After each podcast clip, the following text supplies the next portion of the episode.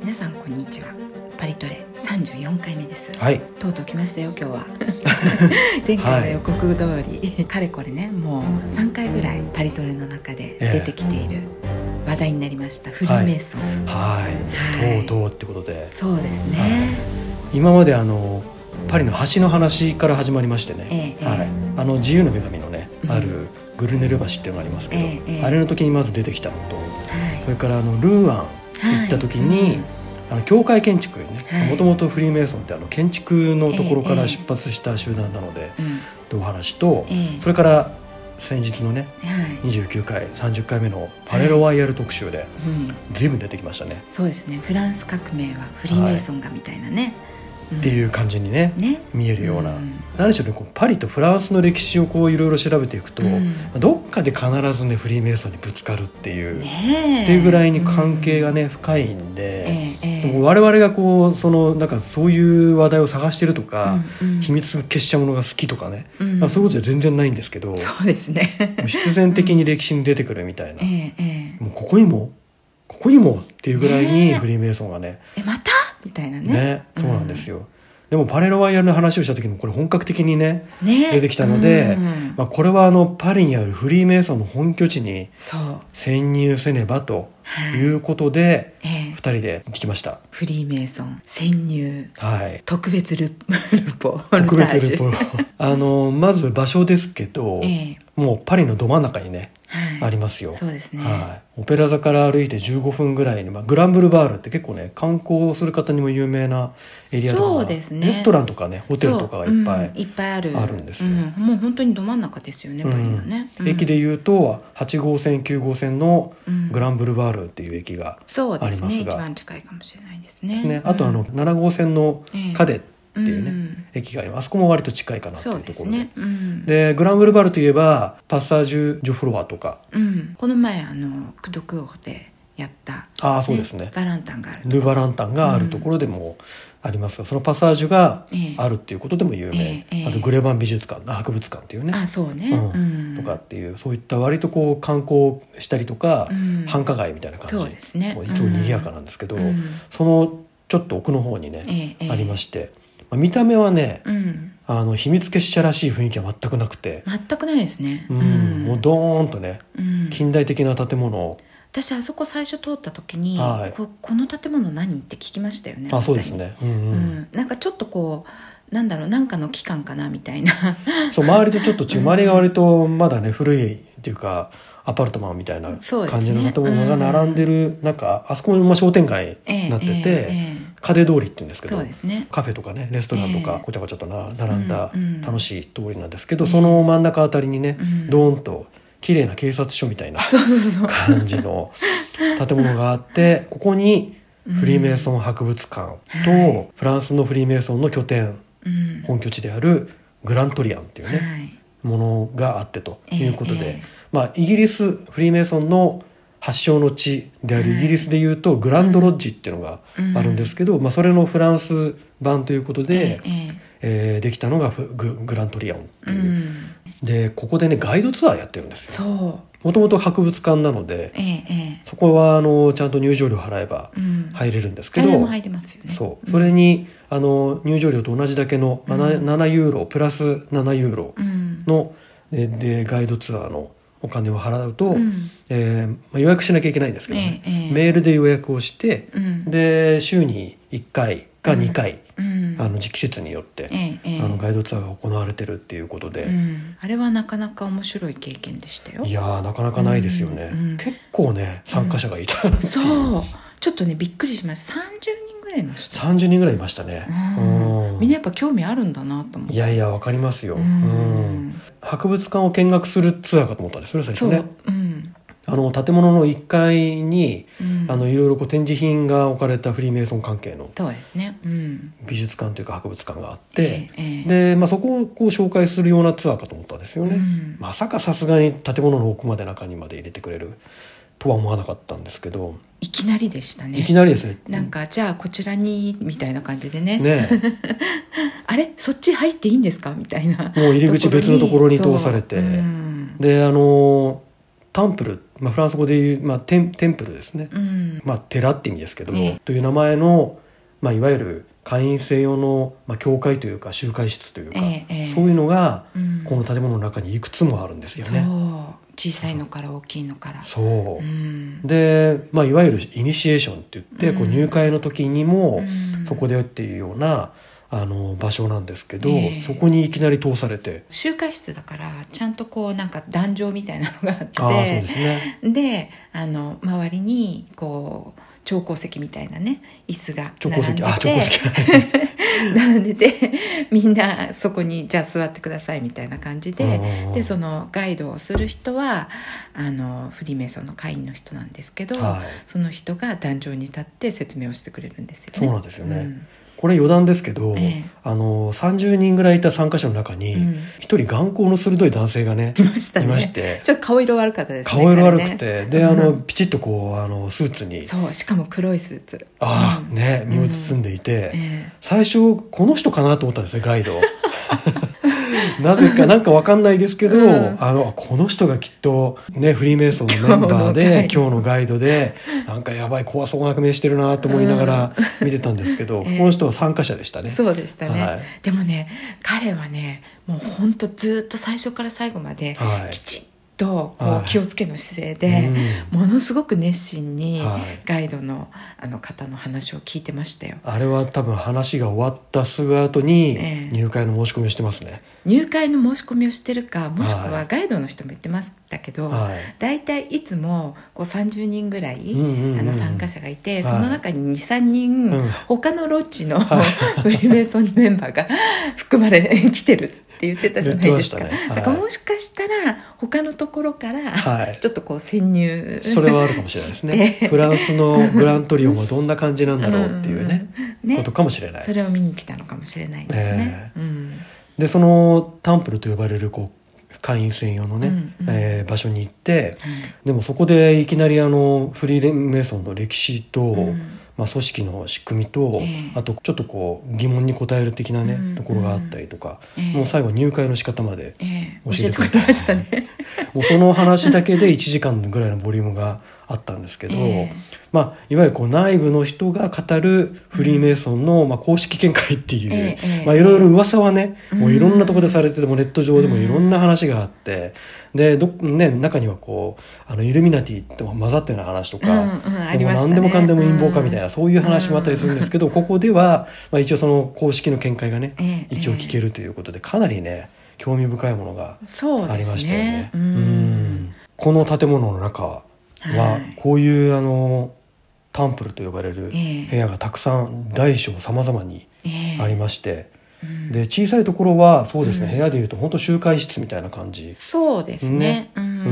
んで大きいところはでもなんか数百人、まあ、2300人ぐらいは入れるんじゃないかっていういやもっといけると思いいけるますよあの一番大きかったところは結構もう壮大にパーティーとかができそうなあーあそういう入り方をしたらそうですね。感じの大きさでしたよね。人を入れいっぱい入れたらうん。何百人って入るようなっていう、う大きさ的にはあの中規模の教会。そうですね。そのくらいはありそうでした礼ね拝堂みたいなうん。ぐらいの大きさがあってちょっと外観からは想像できないようなそうですね。天井の高さもすんごい高くてねね。ありましたよね。ううん。んでそこもいろいろ見てそうなんか写真も撮っていいんですよね。写真も全然自由に撮っていいですよって話で、うん。あのーなのでインスタグラムで写真を上げていきますけれど、そうですね、はい。うん、その部屋それぞれに、うん。その内装が違っていてね。すごい面白いなと思った。一番最初に行った部屋がちょっとこうモダンな感じの,、そうですね。うん。うんうん。あのデッサンが壁に描かれているような部屋で、でその後なんかちょっとこうここは宇宙かみたいなあの、はい。青い壁のところに行ったりとか、うん。あと「えこれは南アメリカですか?」みたいな。すごい壁画が描かれているところに行ったりとか、はい。なんかこうその部屋それぞれによってその内装が違うんですけど、うんうん。そこで行われるその中で行われた会話っていうのは外で言っちゃいけないっていうことになってるらしいですね。そうなんですよ。だから、秘密結社ではないんですけど、うんうん。で実際もう公にされてるし人も中に入れるし、うん場合によってはね、うん。自分がフリーメイソンだっていうことを言う人もいる、うん。だけど誰か他の人にのあれがあの人はフリーメイソンですよっていうことは言っちゃいけないっていうことと、うんそれから中で話された、うん。あの内容については、うん。外で口外してはならないっていうこの2点。あとは、まあ、秘密結社っぽいっていうことで言うと、うん。あの割とイニシエーションっていう最初のね、うん。儀式はちょっとあのあの洗礼じゃないですけど、うん。ちょっとそういったあのカルトっぽい儀式が 若干あるみたいなので、まあ、そのあたりはちょっとそういう匂いはね、うん。ありますけど全般的にはうん。もうオープン。でもなんかあの友達と話してて、はい。い、わゆるこうヨーロッパの人でもフリーメイソンの博物館行ってきてそのガイド付きのねツアーに行ってきたっていうと「うんえそうなの？あれって秘密結社じゃないの?」みたいあなそ,、うね。いう認識をいわゆるこう一般の人たちはやっぱり持ってるんだなと思ったんですよ。うん。うんその儀式とかね、はい。そのシンボルとか、うんそのメンバーの人たちがつける、うん。そのエプロン共通のエプロンみたいなものがあったりとか、うんなんかそういうところがちょっとこう宗教団体っぽいっていうか、まあそうなんですよね。うん。でだからなんかこう秘密結社ってこう疑われる要素満載だなと思いました。でフリーメイソンといえばはい、やっぱりねシンボルがうん。結構いろいろとね、ね。あって。そこかしこにありましたね。でこのシンボルっていうのが、うん。こうなんか怪しげな感じを醸し出すじゃないですか、やっええぱり。そうですね。ね、うん。それぞれに意味があるんですけど、うん。今回ね話を聞いて興味深かったのは、うん。その一つ一つの意味はもちろんなんですけど、え。そのシンボルがうん。フリーメイソンにとってどういう意味があるかっていうところはシンボルそのものの意味もそうなんですけど、うんそれがあることによってこう会員の一人一人が、はい。こう自分のまあ立ち位置とか,、うん。だからそのフリーメイソンの活動を通じて目指す目標の道しるべになったり、うん。あとそれをこうあのシンボルがいっぱいあるってことは、うん。それを常にこう思い続けるためにあるということなんです。やっぱ人間はねこう、忘れる動物じゃないですか。ええええ。なのでこう自分が信じた道をうん。外れないようにっていうこう目印の役割みたいなものもうん。あるっていう話をねしてて、うん結構それは面白いなと思ったんね。そうですね。なんかあうん。のそのガイドの方がおっしゃってたのが、はい。そのやっぱり自分にとってそのお気に入りのシンボルみたいなものがそれぞれの人にあるっていうのは言ってましたよね。ね、具体的に言うとプロビデンスの目っていう、うん。もう一番有名なねええ。あのシンボルがありますけど。あれはちょっとドキッとしますよね。目目ですからね。目だけにうね。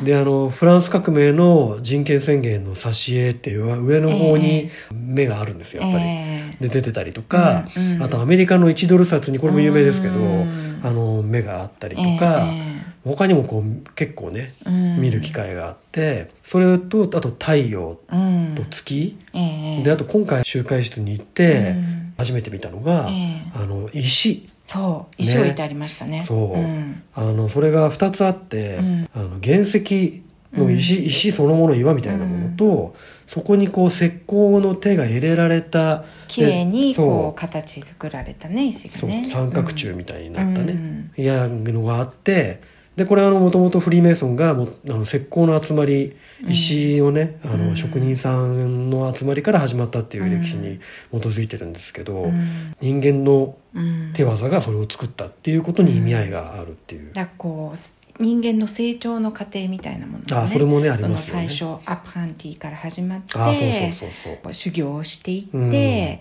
でこう親方になるまで みたいなね。職人になってうん親方になってっていう、うん。その3段階をね、ね。意味をす意味するっていうこともあります、うん。あと他にあのコンパスとか、うん。定規とか、ええでそういうものがいろいろあって博物館にはこれらのシンボルが描かれた本とか、うん。お皿とかもねね食器とかすごい多かったですね。ね。うん。あとそのシンボルを持ち歩けるように、うんシンボルが一つにまとまった小さなあの集会室みたいなこう、うん。部屋を模したようなうん。ものもあったじゃないですか、ええあれをこう持ち歩けてなんか後悔とかする人がうん。それを持って行ったって、うん。自分の手元にこうえ集会室を持つってえいうねねえ。ことです でそういう、まあ、シンボルの話がまずあって、えその後であの、まあ、フリーメイソンの内部の人による、うん。まあ言ったらこう公式見解うん。としてのあの歴史がフリーメイソンの歴史が語られたわけなんですけど、ね。うん。まあ一番大事なのはやっぱりフランス革命にうん。フリーメイソンが関わってたのかどうかっていうね,、ね。うん。これあのもう質問が来る前に向こうからねね。よくある質問なんだけど、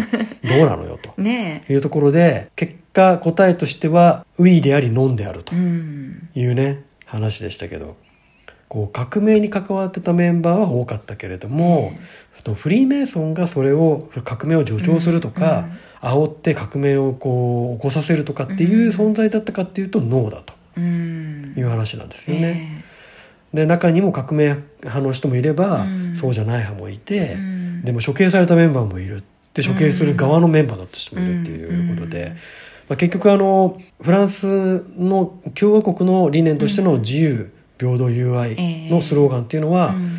フリーメイソンと共通だし、うん。で共和国のシンボルであるマリアンヌは、うん。フリーメイソンメンバーの発案でうん。フランスの共和国のシンボルになったと。えでこの前お話しした通り、うん。フランスの国歌歌の作曲家は、あのメンバーがうん。の作曲家が作ったとええ。いうこと。血生臭い歌詞の国歌ですすね。であの結局その革命そのものの首謀者では、ねフリーメイソンはないんだけれども、うん。共和国っていう発想の裏側には結構関わってるっていうことは言えるだろうと。でもなんかこれだけ見ると本当にフランス共和国はフリーメイソンが作ったって言ってもこう過言ではないくらいになんかこう既成事実が揃ってる感じしますよね。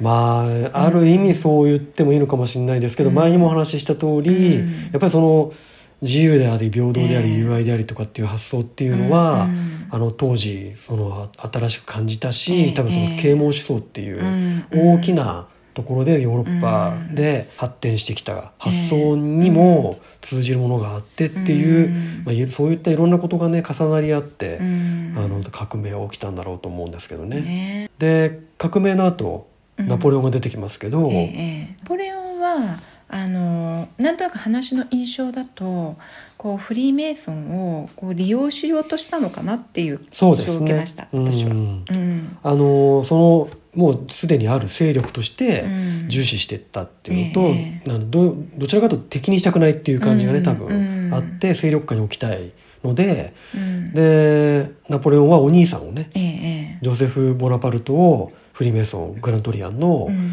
グランドマスターに据えてうん。いるわけですよね。でもなんかこのジョセフさんはあんまり興味なかったって言ってましたね。そうでしたね。だからもううんジョセフはナポレオンが言うからしょうがないからっていう感じだったのかなってう、いうん。俺は別にどっちでもいいんだけどみたいな感じだったのかもしれないですね。はい。うん。でその後、うん。まあフランスって王政復古があったりとか、ええ。でその後ナポレオン3世ってね、うん。ナポレオンの甥っ子が出てきたりとかっていう,、うん。っていういろいろとこう、うん。あの歴史の変遷があるんですけど、ええ。王政復古とか、うん。ナポレオン3世があのお皇帝になってとかっていう時代には、うん。フリーメイソンはあまり活躍できなかったりとか、うん。場合によっては弾圧されたりとかえしてたんですけど、えそのあアンチですね。そう。アンチフリーメイソン。その間に入ってくる第二共和制、第三共和制っていう共和国の時代があるんですけどその時にはフリーメイソンたちが大活躍して、うん。でもう政治家もたくさんいて、ね。うん。場合によってはこう今でいう国民議会ってアッサンブレーナショナルっていうええ議員の半分がメンバーだった時もあるっていう。すごいですよね。ね。うん。だからそうやっぱ共和国っていうええ。力が発想が強い時にはうん。いっぱい出てくるってことなんでしょうね、きっとね。うん。でこうそういう時にできてくる大事な法律ええ。にいろいろ関わっていて例えば、うん。奴隷制の廃止とか、うん。あと離婚に関する法律とか、こう労働組合を作ってくるとかってことに関するええ法律とか、うんあと労働者の年金制度とか、うん。今に続くうん。大事な法律に結構関わってるですよ。でなんだか近代的なこう制度っていうのはみんなこう作ってきた感じがありますね。そうなんですよ。うん。まだまだあって政教分離とか、うん。あと労働法を作ろうとか、うん。あの戦後で言うと、ええ。まあ、18歳成年制度ってあの、うん。大人のはいはい。18歳になったら成年ですようん。とか、死刑制度廃止、うん。これもねフリーメイソンの発案だったっていうんです。で今も同じようにこういううん。政策に、まあ、関わるあるいは政策を発案してええ。政府に働きかけたりってことはうんあるらしいし逆に政府からうんなんかほら日本だと諮問あ委員会とかあるじゃないですか、ああいう形でうん。こうこれはどうかっていうのを議論してくださいっていうことを言われたりするっていう機関なんです。って。ねすごいですよね、うん。そういうふうにこうなんか政治とは関係ないって最初言ってましたけど意外に関わってるじゃんっていう感じがするんですけどね。それを政党とかいう形じゃなくて外部の、ご意見番みたいな感じですかね。そうですね。なんか決定権はないけどこうご意見は言わせていただきますようんうんうんうん。みたいな感じで、アッサンブレーナショナルとかになんかこう、まあ、読むか読まないかはあれにしてなんかフリーメイソンの,、うんうんうん。あの冊子だかなんだかをこうお配りしてるって言ってましたよね。そうですね。うんだからそういう政策提言はいつでもする用意があるし、うん。そういう議論をいつでもしてますよっていうことうん。なんでしょうね。ね、でもそれが秘密裏に行われている。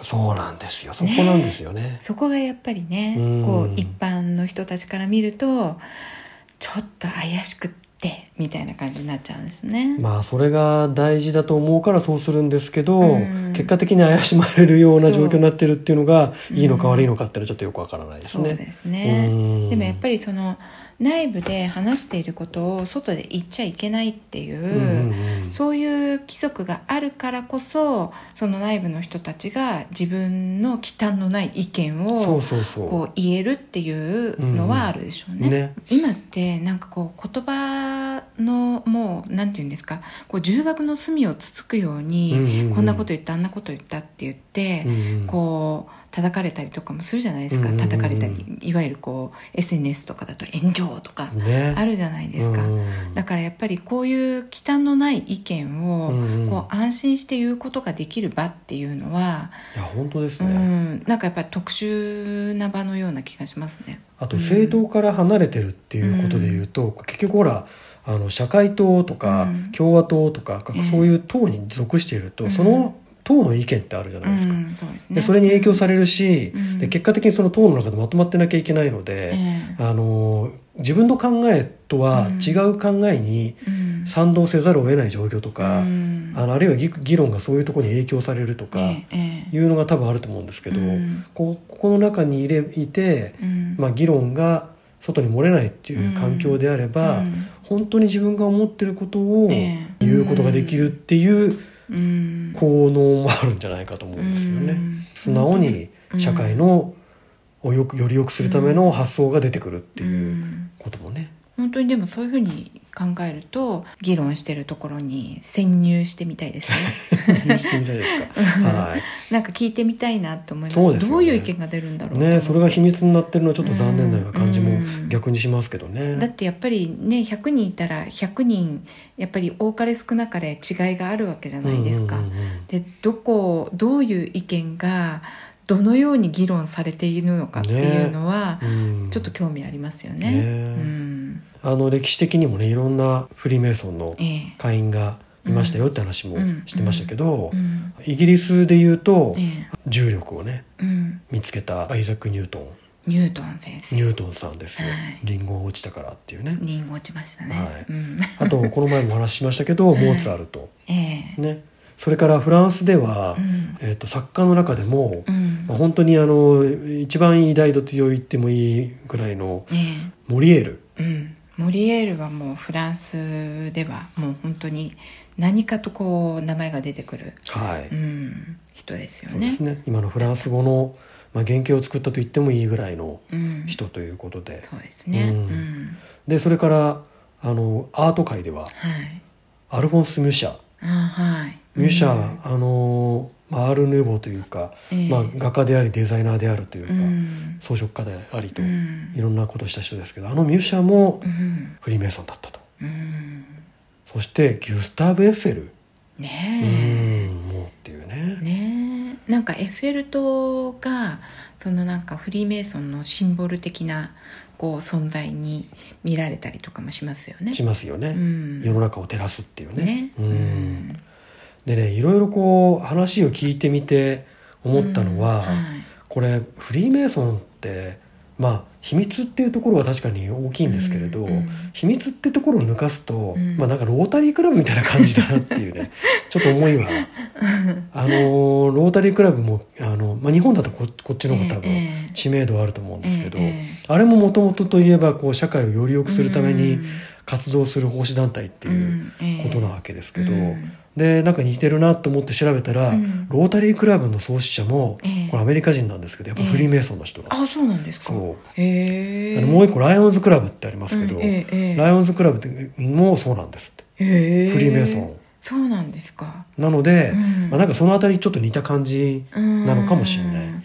やっぱりなんかこう人のために役に立ちたいっていんんう人強い思いを持った人たちがそういう活動をしてるってことなんですね。ですね。うんうんうんでそれがこう中で行われていることとかが秘密になると、うんフリーメイソンみたいに怪しまれるということになるのかな。そうですね。ねうんであとあの女性が入れるのかどうかっていうね、話がありまして全体的には男性社会な感じでしたうね。ん、そうですね。うんただフランスのグラントリアンはうん。かなり歴史的には結構オープンにしようとしてきた、ええええ。もう革命の頃から女性の参加者がいたりとかええしてて、で実際フリあの歴史的にもフ女性のあうん。のフリーメイソンも多いええんですけど、今はこうなんかロッジによってうん。女性だけのロッジっていうのがあったり、あとなんかミクストっていうね、うんうん。あのー男女男女混合が入れるみたいにね。ねうん。あったりとか。でパリのグラントリアンはこのミックスで、うん。あの今は女性も入れるという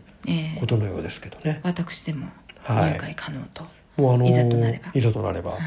であの入会するのも、うん。入会手続き自体は、うん。あのホームページからあ すごいのもう割ともうそこら辺は割と現代的になって簡単に。そうですね。あえ。えのグラントリオンのうん。ホームページ、ウェブサイトがあるんですけど、ええええ。そこにあのもう入会ページがありますので、ええ。あのメンバーの紹介があってもなくても、うん。そこで申し込むことはできるっていうことなんですけど、まあメメンバーの紹介があった方がその後のプロセスがスムーズうん。で、まあ、なくても面接などのプロセスを経て入ることができるっていう結構なんことでしたね。かあの時間かかるって言ってましたね。何ヶ月とかねね。言ってましたもんね、うん。やっぱりねいくつかあの会わなきゃいけない人話さなきゃいけない人っていうのがいて、うん。なんか何人かの集会に質問をいろいろされて、はい。ででもなんかそれもそんななんか聞いてたところによると大した質問じゃないんですよね。ねだから割と普通に一般的に常識的な人かどうかっていううん、中に入ってちゃんと建設的な議論ができるかとかそういうこと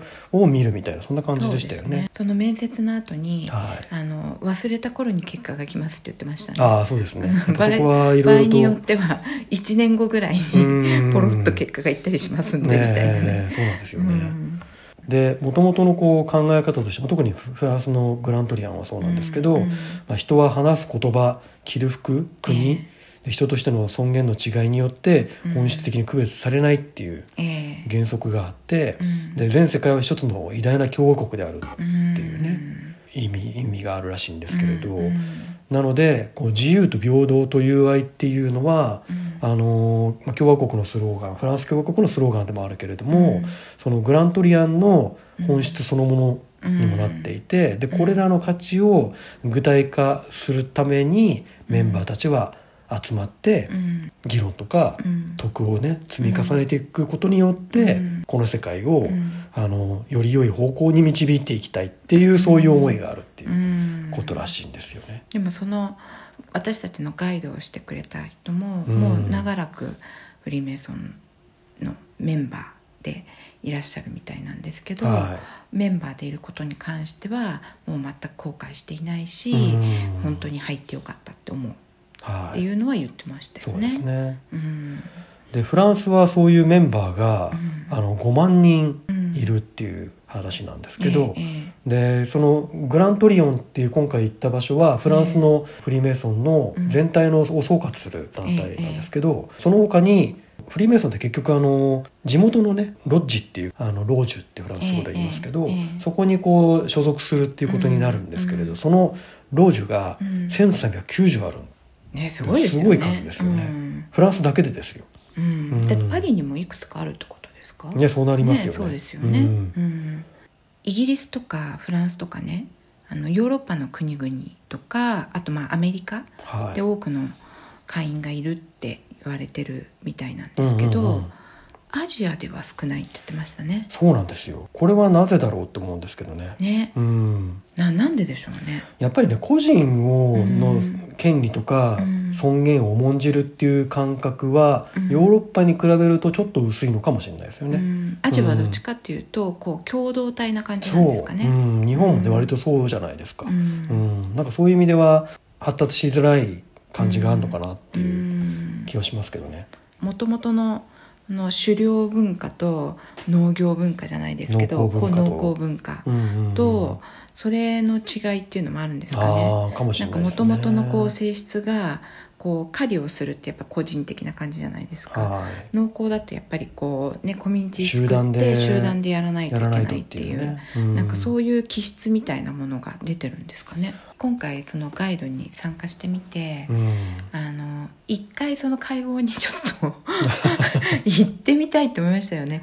だどういうこと喋ってるんだろうと思って、うん、そうですね。うんうん。結構普通にまともな議論をしてるんだろうと思いますよ。まともってで議題は何なんでしょうね。議題はいろいろしてましたよね。ねすごいいろいろで、女性なんかはそのテアトルの話だったりとかポエムの話だったりとかっていうことん。を言ってたけどあと政治の話とか、それこそね最近のダイバーシティとかそういうことも多分議論になってたりとかするんでしょうし、とか、うん。本当にいろんな議題議題について議題をこうメンバーが提起して、うん。それについてみんなで話し合うみたいなことが、うん。たくさん行われてるみたいですよね。ねうん。え議事録とか残ってないんですかね？まあ議事録が公開されるわけがないですよね。公開されなくてもでもやっぱり議事録はあるわけですよね。どうなんでしょうねそういえばね。ねそれいい質問ですね、うん。この前質問するべきでしたね。え本当ですうねん書面に残されてるのかどうかっていう、うん。その話されている内容話だけで終わってしまうのか、うん。それとも何かしらそういう話題があったっていうことを残すのか、残してるのかね。それを何か政策として提言するときには書面に起こさなきゃいけないと思うので、うん。そういう場合には書面になるんでしょうけれどもね、ええ。他のその議論の部分で、うんえーちゃんと書き留めたものがあるのかどうかってちょっと気になりますね。だだからやっぱりそこを知りたかったらメンバーになれってことなんですねそういうことですね。じゃあそこまで潜入するか否かはちょっとこうパリトレの我々も考慮の必要ありみたいな。必要あるんですか？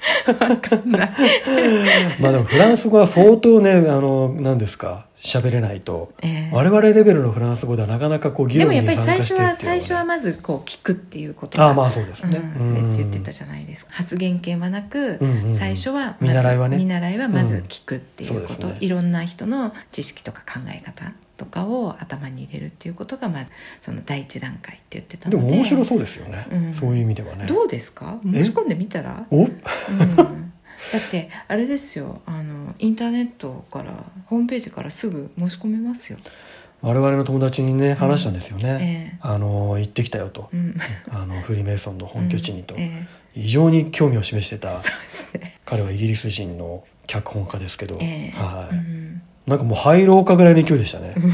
む娘に娘にあの「お父さんフリーメイソンに入るかも」みたいなこと言ってましたよね。おいおい。まずはちょっと一回あのねそのガイドツアーに行ってみることをお勧めするっていうふうには言いましたけど、そうですねでもやっぱりそういう興味本位で入る人もいっぱいいるでしょうね、あのでしょうね、うん、だってやっぱり大会はもう自由なわけじゃそうないですか。そうそうなんですよ。ね別に大会するときにあのリンチを受けるとかそういうことですよないね ないない そういうことはなんか焼きごてチゲバとかチュッてやられるとかね。とかないなないいないない。ないので非常にこう良心的な会なので、ええ。あの確かにまあ一回なってみてね、うん。あの様子を見るっていう人は結構いるんでいるでしょうね、ううん。んでまあそこからこうハマっちゃうっていう人もいるでしょうしね。そうですね。ううんんいや一回やってみたらどうです まかたそうやってそしたらまた 自分で言って言ったらええやん。なんかやっぱりほら男子の方がいろいろこう入りやすそうだし、うんまあね、うんうん。いいんじゃないかなと思います。まあじゃああのここであのパリトレの聞いていただいてるリスナーの皆さええ。んの投票で、あの100人集まったら 行きましょうか。100人ですか？100人相当ですよ。じゃあインスタに、はい。インスタのコメント欄に、うんうん。あの投票そうですね。うん。はい、ウィ100人集まったらね。100人集まったら、うん。えー入会します。マジででも入会の手続きはします。認められるかどうか分かりませんからね。そうですよね。外国人が。うわ楽しみ。皆さんお願いします。ということで、はい。潜入ルポでしたけれども、ええ全体としては、うん。とても楽しかったです。あ面白かったですね。ね。うんやっぱりこう見たことないものを見た感じがしますもんね。そうですね、うん。あとその後のあの博物館も一緒にね見て回って、うん。全体で3時間ぐらいずっと一緒にね 途中30人で疲れてもう私聞かないで座ってまいやした本当にまた暑い日でねそう。その時まあなんか冷房効いててむしろ寒いぐらいなんですけど、うん。まあ3時間もねずっといろいろ見て回ったりとかすればやっぱ疲れますよ。そうですね、うん。あとずっとしゃ彼が喋りっぱなしなんでそれずっと聞いてるともうよねく喋りましたね、うんよく喋りましたね。うん。やっぱりでもそういうふうに喋るようになるんでしょうね。その議論をする会ですからね。そうですね、うん。うん。まあ、もちろんガイドとして選ばれてるっていうことはおしゃべりが好きな人だとは思います、ね、すごいなんかガイドとして選ばれてる人がうん。説明が上手い人とか、そうじゃなくておしゃべりが好きな人っていうところがすごいフランスっぽいなって今思いました。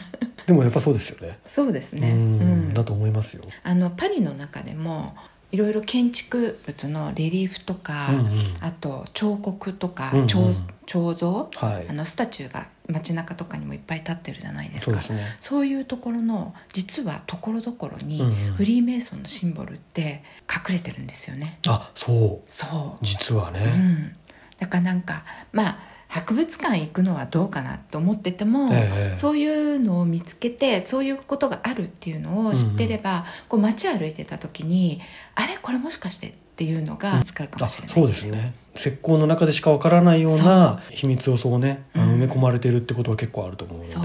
建物のファサードの入り口のところの上にレリーフがあって、はい。そこにコンパスと、うんあのこの直角定規がね。こうああったりとか。ううん。んあと実はアッサンブレナショナルのはい。建物あるじゃないですか、えあそこの上の部分にレリーフがあるんですけど、え国民議会ですね、うん。ん。そうですね。コンコルド橋の横。そこのレリーフのちょっとこうギリシャ風のこう衣装はいはい。を着た女性がレそのレリーフの中にいるんですけど、はいはい。手になんかトンカチみたいなもの持ってたりとかあとこの直角定規持ってたりとかするんですよ。えなんかね、うん。意外とそういうことはまあグラン必ずしもフリーメイソンじゃないかもしれないですけど、うん。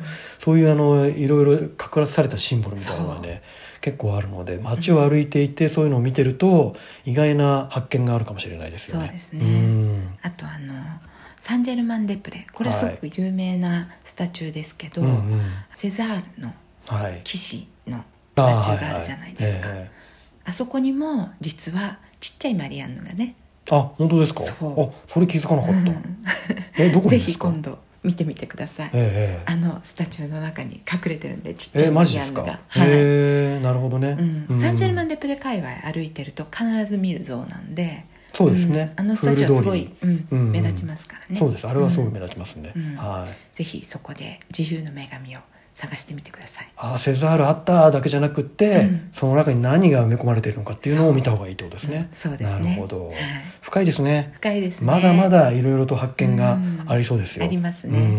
ということでそんなねはい。パリのはい、まだ知られざるうん、発見をこれからもね、はい。していきたいっていうそんな番組だっけ？ちょっと違うかもしれないけど、はい。でもやっぱりなんか何か新しいことを発見するって楽しいですもんね。そうですね、うん。はい。だかららこれから学んでいくと。そうですね、うん。発見していきましょう。まさにパリトレということで。そうですね、はい。あなたはもしかしたらね、うん。メンバーになるかもしれないし。100人。ね。100人のリスナーの皆さんの声が集まった時には、えーはいはい、入会を申し込みますはい、ははい。い皆さんよろしくお願いします。はい。というわけで。というわけで。フリーメイソンの会、はい。お届けしました。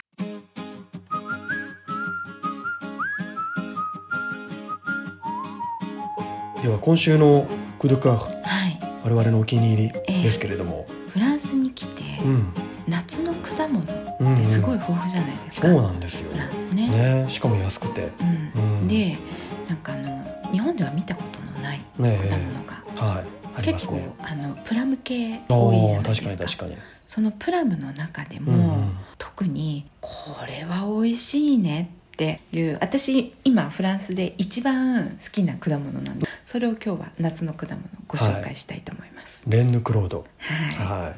これは美味しいですね。これ美味しい。うん。クロード王妃っていう名前がついてるんですよね。そうですね、うん。はい、レンヌですからね、ええ。うん、これあのもともとはフランソワ一世っていう、はい、まあ、フランスでも偉大な王様がいそうまけどですすね、うん、その奥さんが、えークロード妃。クロード妃っていう名前で、ええ。そこから来たってことなんですよね、うんうん。ちょうどその時代にあのオスマン帝国ええ。の皇帝のスレイマン一世っていう人がいましてね、はいはいこの人の使者がうん。フランスにもたらしたっていううん。ことで、まあ、その当時のフランスは一世王様の、うん。まあ、奥さんに献上されたってことなんでしょうね。う。うん。んでこれは何かしらっていうね。美味しいじゃないの、美味しいじゃないの。って言ってみんなに広めて うん。でその奥様のあのクロード様のはい。名前を取ってレーヌ・クロードとえクロード妃とえいう名前になったっていう非常に高貴な名前のえ、そうですね。あの民衆の食べ物です。そうですね、は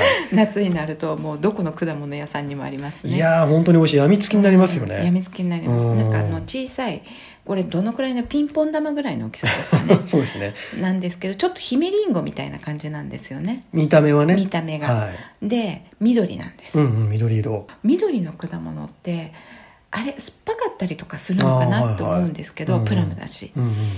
甘いんですよ。いや甘いですよね。ううん。ん。でこの夏のこの時期にしか食べられない。本当2ヶ月ぐらいですかね、メインの季節っていうとね。そうです。2ヶ月ないかもしれないね。ないかもしれないね。うん。あのミラベルとかと一緒で本当にこう夏限定というかその季節限定みたいな感じで他の時期には見られないっていう感じでですね。ね。ミラベルっていうのも、レンヌクロードよりももうちょっと小さくって、はい。これは黄色っぽいでもこれも日本で見たことないですね。あまり見ないですね。うんうん、あまりというかないないないですか？ないんですかなので夏にねもしあのご旅行されたらうん。ぜひ果物屋さんで。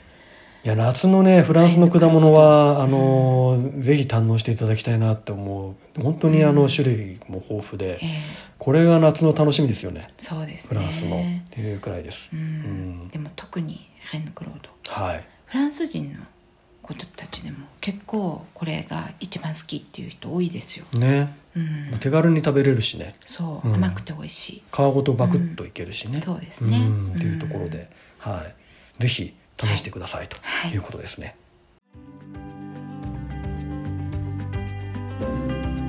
さあ今日ははい。とうとうフリーメイソンを深掘りしてきましたけれども、はい、そうですね。夫の加入表明。加入表明してない。が100人のウイが集まったらあるかもしれないということで、はい。はい、お一人一票でお願いします。一人でこう名前変えて何票もしないあいやそれダメですよ、うんええ。本当にね。じゃあちょっとうんインスタの方でそれやりましょう。か、ね、あれ私の人生かかってますから。え？そんそんなすごいあれですか？いえそりゃそうでしょう。えでもそんなフリーメイソンの会員になるんですよ。えわかりますかこれ？えうんじゃないですか。いえかっさり。本当にねあの夫を実験台にするようなことをね。でもでももし夫がメンバーになったとしてもその中で行われていることは外で公害したらもいうや即刻即刻こうクビじゃないですけど 除名ですからね。これ妻にな話せないっていうのは結構ね私にとって厳しいかもしれないね。寝言で言って 寝言で寝言だったらもうだってしょうがないですもん。本人の意思に関係ないですか関係ないですから。だから寝言で言ってうん お願いします。まあはい。だからなので、ええ。私が仮にメンバーになったとしても、うん。まあ、メンバーになったってことは言えるかもしれないですけど、ええ。この番組の中ではそこの中であったことは言えないってことですよそうですね。えそれでもいいんですか？だから私が夫が寝言で言ったことをここで発表したいと思います、えはい。えまあどうなることやらって感じですけどそうねですね。番組が封鎖されたりなんてなったこともね。いやいやないですよ。ないです。大丈夫 です。大丈夫です。はい、というわけで、はい。潜入ルポはい。いかがでしたでしょうか？またこんな形でね、あはい。のパリのガイドブックにないはい。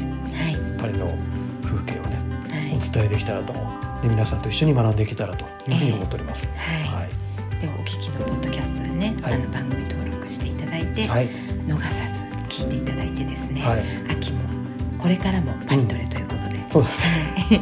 でインスタの方の、はい、い、いねとフォローもどうぞよろしくお願いしはい。ます。、ということで毎週木曜日、はい、えー日本時間の午前7時にはい。配信しておりますので、また次回もね聞いていただければと思います。はい、今日も最後まできどうもありがとうございました。